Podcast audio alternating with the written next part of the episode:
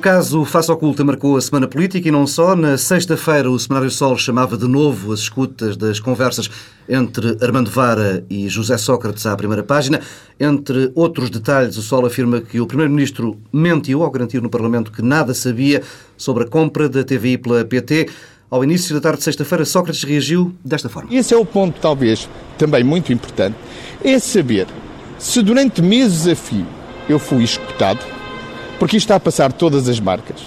E se eu tenho o maior interesse em ser esclarecido sobre isso, se essas escutas foram legais e se é possível fazê-las no Estado de Direito. Porque uma coisa é naturalmente discutirmos aquilo que uh, com amigos, como fiz, uh, relativamente às notícias que vinham nos jornais e aos conhecimentos informais. Outra coisa é, como disse no Parlamento, como Primeiro-Ministro, o conhecimento oficial e o conhecimento prévio que tive desse negócio. Não tive, portanto, não tenho nada a acrescentar ou a retirar. O Primeiro-Ministro sobe o tom da indignação. No sábado, em declarações ao Expresso, o Procurador-Geral da República, Pinto Monteiro, dizia que, por ele, as escutas que envolvem José Sócrates devem ser reveladas, devem ser publicadas. Este tema, o caso Faça Ocultado, dominar quase toda esta edição do Bloco Central. À minha esquerda tenho Pedro Dom e Silva, à direita Pedro Marcos Lopes. Já lá vamos à análise destas indignações de José Sócrates. Antes, Pedro e Silva, uh, Pinto Monteiro assume aqui que não consegue controlar a informação dentro da Procuradoria? Pois, isto é reconhecimento do total falhanço do Ministério Público. Um, eh, o Ministério Público tem-se tem tolerado e tem aceitado um, sem que nada se faça, pelo menos que, que, seja conhecido, que haja violações grosseiras sistemáticas do segredo de justiça. E em lugar eh, de investigar essas violações, aparentemente o que diz, bem, não conseguimos lidar com o assunto. E o melhor é, então, tornar tudo público e tudo transparente. Eu acho que isto vem confirmar, aliás, eh, que o Procurador-Geral tinha razão eh, quando disse, logo na altura que tomou posse, que o Ministério Público, a frase era que era uma cotada de um feudo de marqueses, duques, e, portanto, que há um excesso de autonomia dos procuradores e um dos problemas, um dos problemas uh, é um poder feudal de duques, condes, viscondes, e um dos problemas da investigação criminal em Portugal uh, é, é o excesso de autonomia. E a sensação que dá é que ninguém manda em ninguém. E, portanto, isto coloca-nos no pior dos mundos, em que é possível, eh, de facto, o Ministério Público fazer o que quer, dos modos que quer, sem que não há ninguém fiscalizar o próprio Ministério Público. O que se esperava era que, por uma vez, eh, fossem abertos inquéritos para saber como é que foi possível haver estas violações de, de, de segredo de justiça, como é que as escutas aparecem plantadas eh, nos órgãos de comunicação social, curiosamente sempre nos mesmos órgãos, o que indicia que há canais privilegiados e, e, formas privilegiadas. Isto é uma questão, quer dizer, a meu ver, esta é a primeira questão política e é a questão política mais relevante. Eh, se nós aceitamos eh, que isto é possível, estamos disponíveis para ceder em tudo o resto. Eh, e cedendo em tudo o resto, eh, há aqui um chão comum, que é aquele que permite que vivamos num Estado de Direito, direito e que haja um mínimo eh, de condições eh, para vivermos numa sociedade decente, e esse chão comum é destruído sistematicamente eh, e nós aceitamos isso, toleramos e aceitamos pacificamente isso. E é o que está a passar em Portugal. Pedro Marcos Lopes. Aparentemente, o Dr. Pinto Monteiro desistiu da sua carreira de magistrado para assumir uma carreira de político. Quer dizer, eu não posso interpretar de outra maneira. Quando o Procurador-Geral da República, que é o tentor da ação penal em Portugal, acha que existem leis que não, que, que, que não devem ser cumpridas, a partir dessa altura, ele deixa de, de, utilizar a sua função de magistrado para ser um político como outro qualquer. Ou assume que não as consegue fazer cumprir. Não, que é, não, que é, que é o que aqui está. Bom, se alguém assume, se uma pessoa como o Procurador-Geral da República, mais uma vez, o tentor da ação penal em Portugal, acha que não tem capacidade para exercer, de acordo com a lei, o seu mandato, não está lá a fazer nada. Bem, isto tem que ser dito, porque é verdade, porque é o que ele diz. Não, e é a questão da ponderação de valores, quer dizer, não. que é o clima se tornou-se insustentável. Não, mas é que, mas oh, o direito à privacidade mesmo assim é uma coisa oh, mais importante, a meu oh, ver. Oh, oh Pedro, uh, uh, exatamente, já lá vamos a esse ponto, mas a questão que se põe é da gravidade das declarações. A gravidade destas declarações é absolutamente brutal.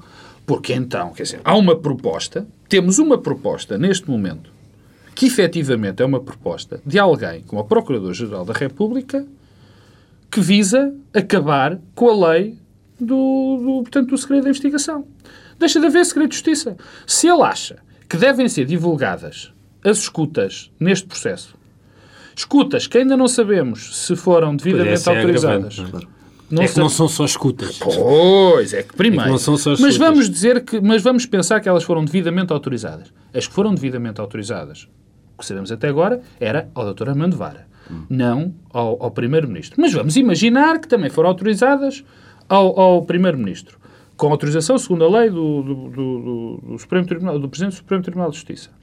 E, bem, Daqui duas coisas surgem. Se a primeira foram, se as primeiras só foi autorizada a Armando Vara, estamos a cometer, não é uma legalidade, é uma, é uma falta de ética, é o, é o fim de todo um regime, digamos assim. Para um exagerar, crime gravíssimo. É um crime gravíssimo. É um crime gravíssimo. A segunda é, se foram autorizadas, a partir de agora nós sabemos que todas as escutas que são feitas podem ser divulgadas. Portanto, assuma-se de uma vez por todas que vamos ter as escutas feitas a toda a gente, em qualquer circunstância, Eu acho que eh, isto- no, isto- no- em qualquer, num jornal na, na nossa esquina. Isto é, um, assim. isto é um, um verdadeiro teste à autonomia do Ministério Público. Quer dizer, o que se está a passar. Teste?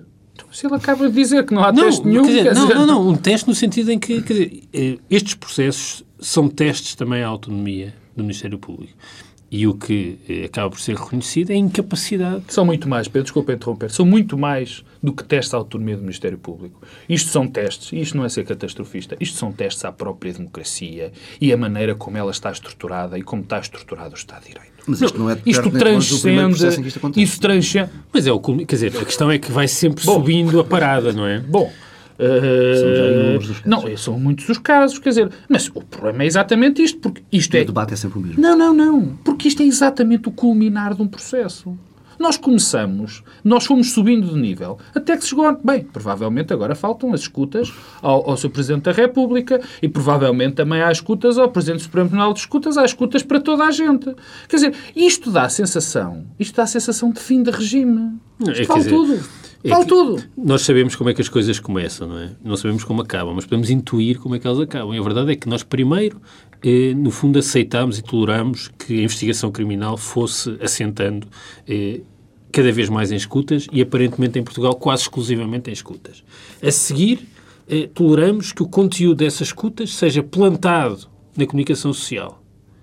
É crime. E seja quem viola e quem publica. A seguir, aceitamos discutir o teor das escutas que foram resultado de violação de segredo de justiça e que foram cirurgicamente plantadas na comunicação social. E, e depois, ainda achamos no fim, e isso é que neste processo é diferente, aceitamos com normalidade que um titular de um órgão de soberania seja escutado. Quer dizer, isto eh, dá uma imagem de degradação. Eu não, eu não estou preocupado. Quer dizer, a minha questão não é com José Sócrates, ou com Jaime Gama, ou com Cavaco Silva. Não, se- não é com quem ocupa transitoriamente eh, os lugares eh, de cimeiros na hierarquia do Estado português. Não. É que eh, se nós não somos intransigentes, neste caso, se cedemos neste caso, quando chegar a nossa altura, não vamos ter o Estado de Direito nem a Justiça do nosso lado para nos Garantias proteger. nenhumas. Não temos garantias nenhumas. Se toleramos que a questão processual, o processo penal é tão importante como o Código Penal. É o processo penal que nos dá garantias. Se alguma vez nós formos, estivermos envolvidos num caso que tenha a ver com a justiça e formos inocentes, que a lei nos defenda. E, e assumindo que poderia ser natural que o Procurador dissesse o que disse e o que acabou por dizer, isto é o timing certo para fazer uma declaração Bom, destas. isto por falar em timings, por falar em timings, nós temos tido durante esta semana, nós temos tido durante esta semana um, um acumular de, de, de- de frases e de declarações no timing errado. Para já, eu não consigo perceber porque é que o Procurador-Geral da República e o Presidente do Supremo Tribunal de Justiça estão constantemente a fazer declarações. Isto transcende. Pelo menos Se há- declarações que não são elucidativas e claras, que só introduzem ruído. Não, Pedro, eu, eu sou mais radical aí. Quer dizer, todas as declarações que são feitas pelo Procurador-Geral da República ou pelo, Supremo Tribunal de ou pelo Presidente do Supremo Tribunal de Justiça sobre processos em curso são quaisquer que elas forem, São sempre perturbadoras. são sempre perturbadoras. Sempre. Não há outra maneira. Piora a situação se nós virmos o Presidente, o Procurador-Geral da República, a, a dizer coisas diferentes do Supremo Tribunal de Justiça, do Presidente do Supremo Tribunal de Justiça. E pior ainda, muito mais, na minha opinião, que o Presidente do Supremo Tribunal de Justiça, a meio deste processo, a meio deste processo gravíssimo, venha mais uma vez repetir aquilo que tem dito sobre o, como é que deve ser uh, organizada a ação penal. Isto a mim, isto é mais um sinal de que está tudo profundamente errado e eu costumo dizer que está tudo doido. E está.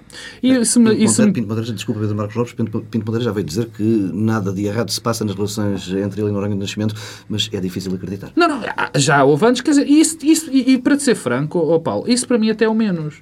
E, e se me permites, eu queria só fazer aqui uma espécie de uma coisa que se diz, eh, que é, parece muito na internet, são os disclaimers. Pronto, pôr à vontade. Isto é uma questão política, todo este processo é uma questão política gravíssima. É uma questão política estruturante do próprio sistema. É uma questão política estruturante da própria democracia. E eu, quando vejo as pessoas a discutir este tema, se é pró-Sócrates ou se é a favor ou contra Sócrates, fico completamente indignado porque isto não tem, como disse o Pedro há bocado, ou pelo menos aflorou, isto não tem rigorosamente nada a ver com as nossas posições políticas, com a tua, com a minha, do Pedro Adão e Silva, não tem rigorosamente nada a ver com as posições políticas. Nem com as posições políticas, nem com outra coisa, com as considerações subjetivas que cada um possa pessoas. fazer sobre as não, pessoas e sobre os dizer, casos. Olha, ainda bem que disseste isso. Eu, por exemplo, eu estou convencido, eu suspeito, tenho quase a certeza, não o posso provar, portanto não o digo claramente, eu tenho quase certeza que, que, o, que o Primeiro-Ministro falou com Vara e que conhecia o negócio da PT, com a TVI, que conhecia os negócios todos e provavelmente falou destes temas todos e falou... De... O Primeiro-Ministro e todos nós, porque era uma coisa que se Ora falava. bem, eu estou convencido. Mas essa é uma questão política. Essa essa é uma questão política. Essa pode ser debatida. O que não pode ser debatido em termos político-partidários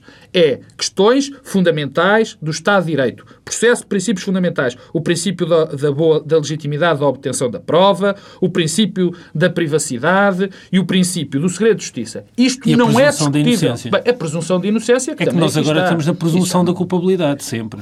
Não, eu, eu, eu, não eu, eu de facto, quer dizer, eu tenho pena que nós não possamos aqui e, e, não só nós, mas as pessoas, eh, durante esta semana, quando falaram de política, quando comentaram uh, a, a, atualidade política, não, não, não tenham podido falar sobre políticas e sobre política. Uh, Faz-nos imensa falta, não faz? Falta. Uh, o Pedro Marcos Lopes tem muitas divergências com o José Sócrates, eu naturalmente também tenho bastantes. mas uma coisa são as divergências com José Sócrates, outra coisa é confundir essas divergências políticas com utilizarmos eh, eh, as divergências que temos eh, e encontrarmos nisto um pretexto para atacar eh, José Sócrates. E a questão é que, eh, se nós cedemos nessa questão, cedemos nas questões processuais e nas questões formais, há um dia em que já não haverá nada.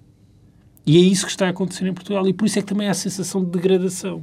Se juntarmos a esse contexto um clima em que as pessoas acham, e com boas razões, de que há uma sensação de que a corrupção está a aumentar e está instalada e que há uma impunidade, um sentimento de impunidade em relação a quem, quem é responsável por ilícitos, de facto estamos aqui num clima de degradação total. E é isso que há. É a combinação das duas coisas. E sabes, Pedro, e sabes, Pedro, Pedro Adão e Silva, e sabes, há, há, há, aqui, há aqui algo de interessante, interessante barra catastrófico que é o seguinte: é normal nestas situações de crise institucional, ou com muitas crises institucionais como as que nós vivemos, que haja o, uma, o vírus, uma espécie de um vírus totalitário. Este vírus é recorrente. E então, o, o, o que é que este vírus nos traz? Ora bem, há corrupção, anda desculpa-me o, o, caráter plebeu da minha afirmação, mas anda tudo a gamar, não é? Isto está instalado o caos, portanto, podemos prescindir de direitos, liberdades e garantias. Aliás, nunca ninguém eh, retira direitos, direitos, liberdades e garantias numa assentada só. Essa é uma coisa para É para gradual. E, portanto, tira-se agora aqui um bocadinho a seguir. Quando dermos por isso, já não há nada. Portanto, quando nós estamos a discutir isto, deixa-me só terminar. Quando estamos a discutir isto, quando estamos a discutir isto, é esta discussão tem origem sempre quando se põe em causa esses princípios fundamentais. E quando nós prescindimos, por exemplo, de um que, que já foi falado aqui, que se chama presunção de inocência. Nós estamos a condenar pessoas. Sabes, uma das razões para que serve o segredo de justiça? Não é só não é só, como as pessoas muitas vezes se enganam, não é só para proteger a investigação. É, sobretudo, para proteger o bom nome das pessoas que estão a ser investigadas e que depois, no fim da investigação, se prova ou se não se descobrem indícios e são ilibadas. É sobretudo para isso. É sobretudo para isso. E o Procurador-Geral da República parece ter-se esquecido disso. Porque nós não vivemos numa sociedade onde havia meia dúzia de tipos, como era há 100 anos, que sabiam o que se passava nos processos. Agora, basta pôr uma notícia num, num colaboracionista com o fim do regime, que é quem imprime uma, uma notícia destas, uma escuta destas, que são colaboracionistas, é crime, aliás. que é crime. Quem faz isso sabe que vai pôr. Eu não consigo perceber porque é que não foi aberto nenhum inquérito eh, às violações ao segredo de justiça sistemática. Há duas condenações, salvo erro. quer dizer, eu não percebo como é que tranquilamente há órgãos de comunicação social que continuam a reproduzir eh, escutas e, nós achamos tudo isso normal. Eh, e eu estou suficientemente à vontade, porque no passado, quando apareceram as escutas de António Preto, disse a mesmíssima coisa e, portanto, eh, eh, acho que isto é uma posição de princípio e que, ao tolerarmos isto, estamos a tolerar a degradação uh, do sistema. Uh, e, e, não sei como é que se sai daqui. Sinceramente, não sei como é que se sai daqui, porque, de facto, isto não é novidade, mas é sempre pior. É sempre para pior. E a repetição uh, vai tornando a tragédia sempre mais profunda. Pedro Silva, vale apenas recuperar a indignação de José Sócrates. Ouvimos lá há pouco, já passou algum tempo. Esse é o ponto, talvez, também muito importante, é saber se durante meses a fio eu fui escutado, porque isto está a passar todas as marcas. E se eu tenho o maior interesse em ser esclarecido sobre isso, se essas escutas foram legais e se é possível fazê-las no Estado de Direito. Porque uma coisa é naturalmente discutirmos aquilo que, uh, com amigos, como fiz, uh, relativamente às notícias que vinham nos jornais e aos conhecimentos informais. Outra coisa é, como disse no Parlamento, como Primeiro-Ministro, o conhecimento oficial e o conhecimento prévio que tive desse negócio. Não tive, portanto, não tenho nada a acrescentar ou a retirar. Tem toda a razão para estar indignado, José Sócrates?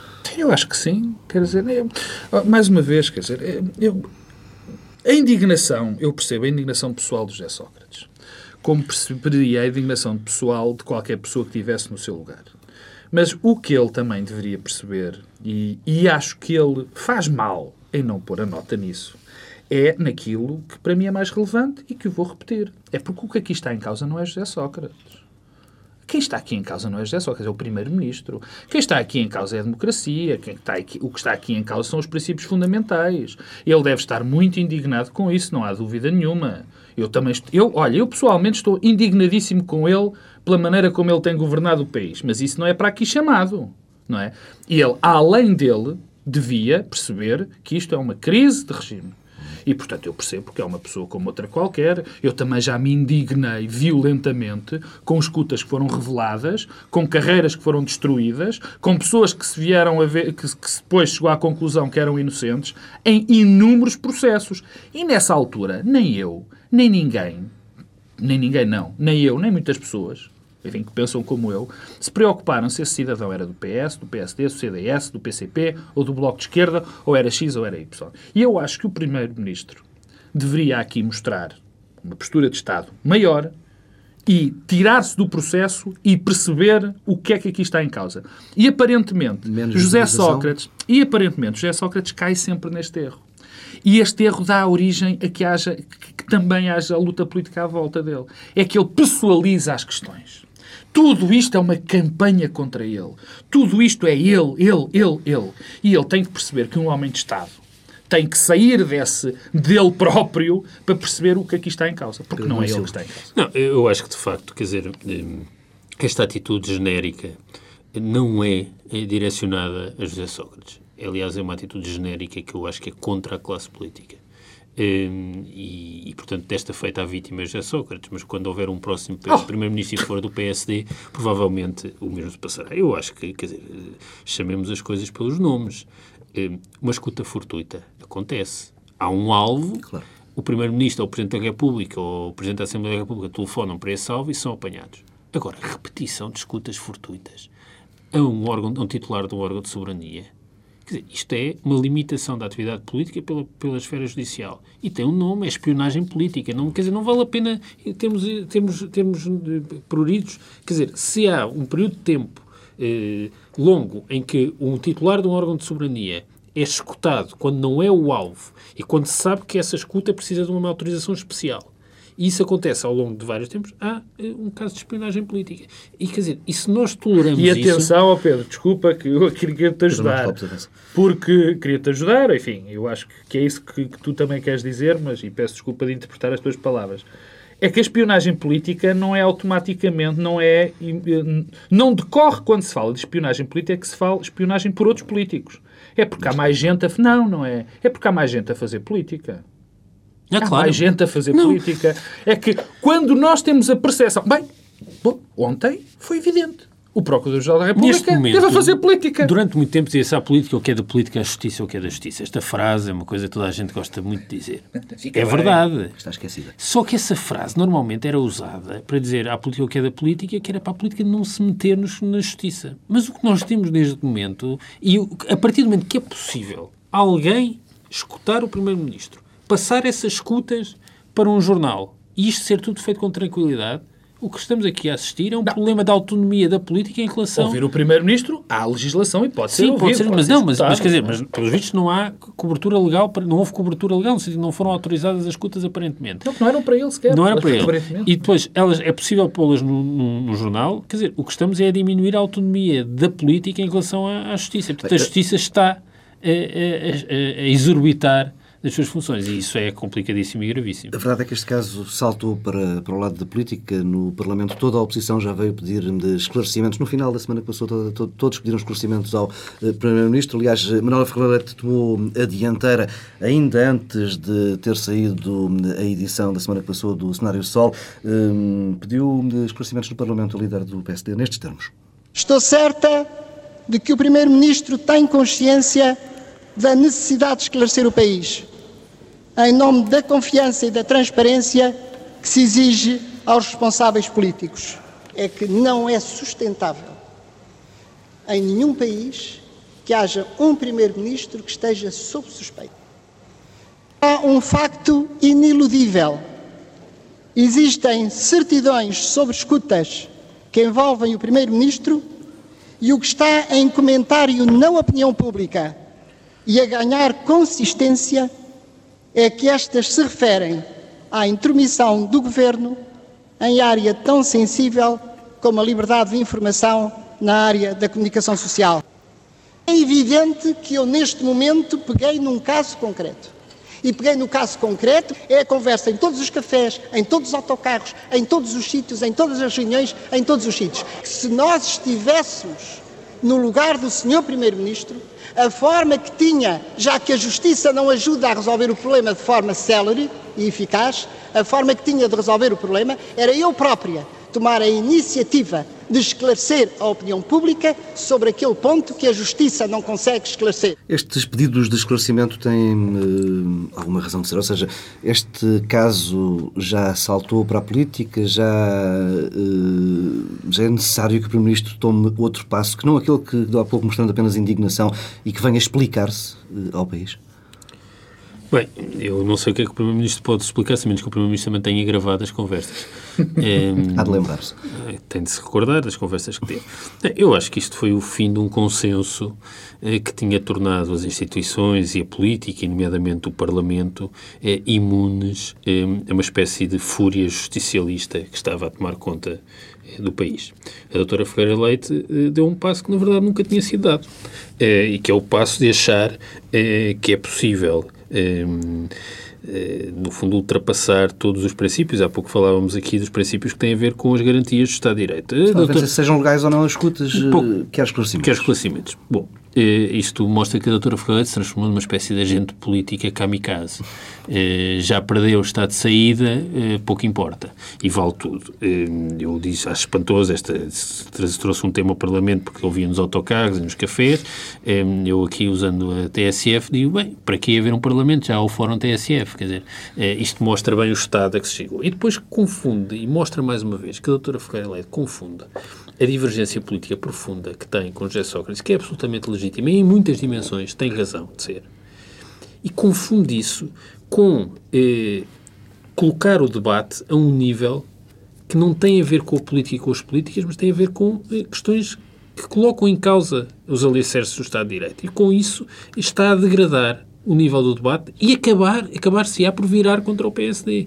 Quer dizer, porque a partir do momento que um líder de um partido da oposição faz uma declaração destas no Parlamento, de, de avante, quando o PSD estiver no poder, ou houver um caso, foi, quer dizer, foi a caixa de Pandora que foi aberta. E, portanto, isto, isto mostra eh, eh, eh para onde caminhamos eh, e a gravidade, e a gravidade da, da situação. E depois, quer dizer, apagar provas, quer dizer, o Dr. Ferreira fala em apagar provas.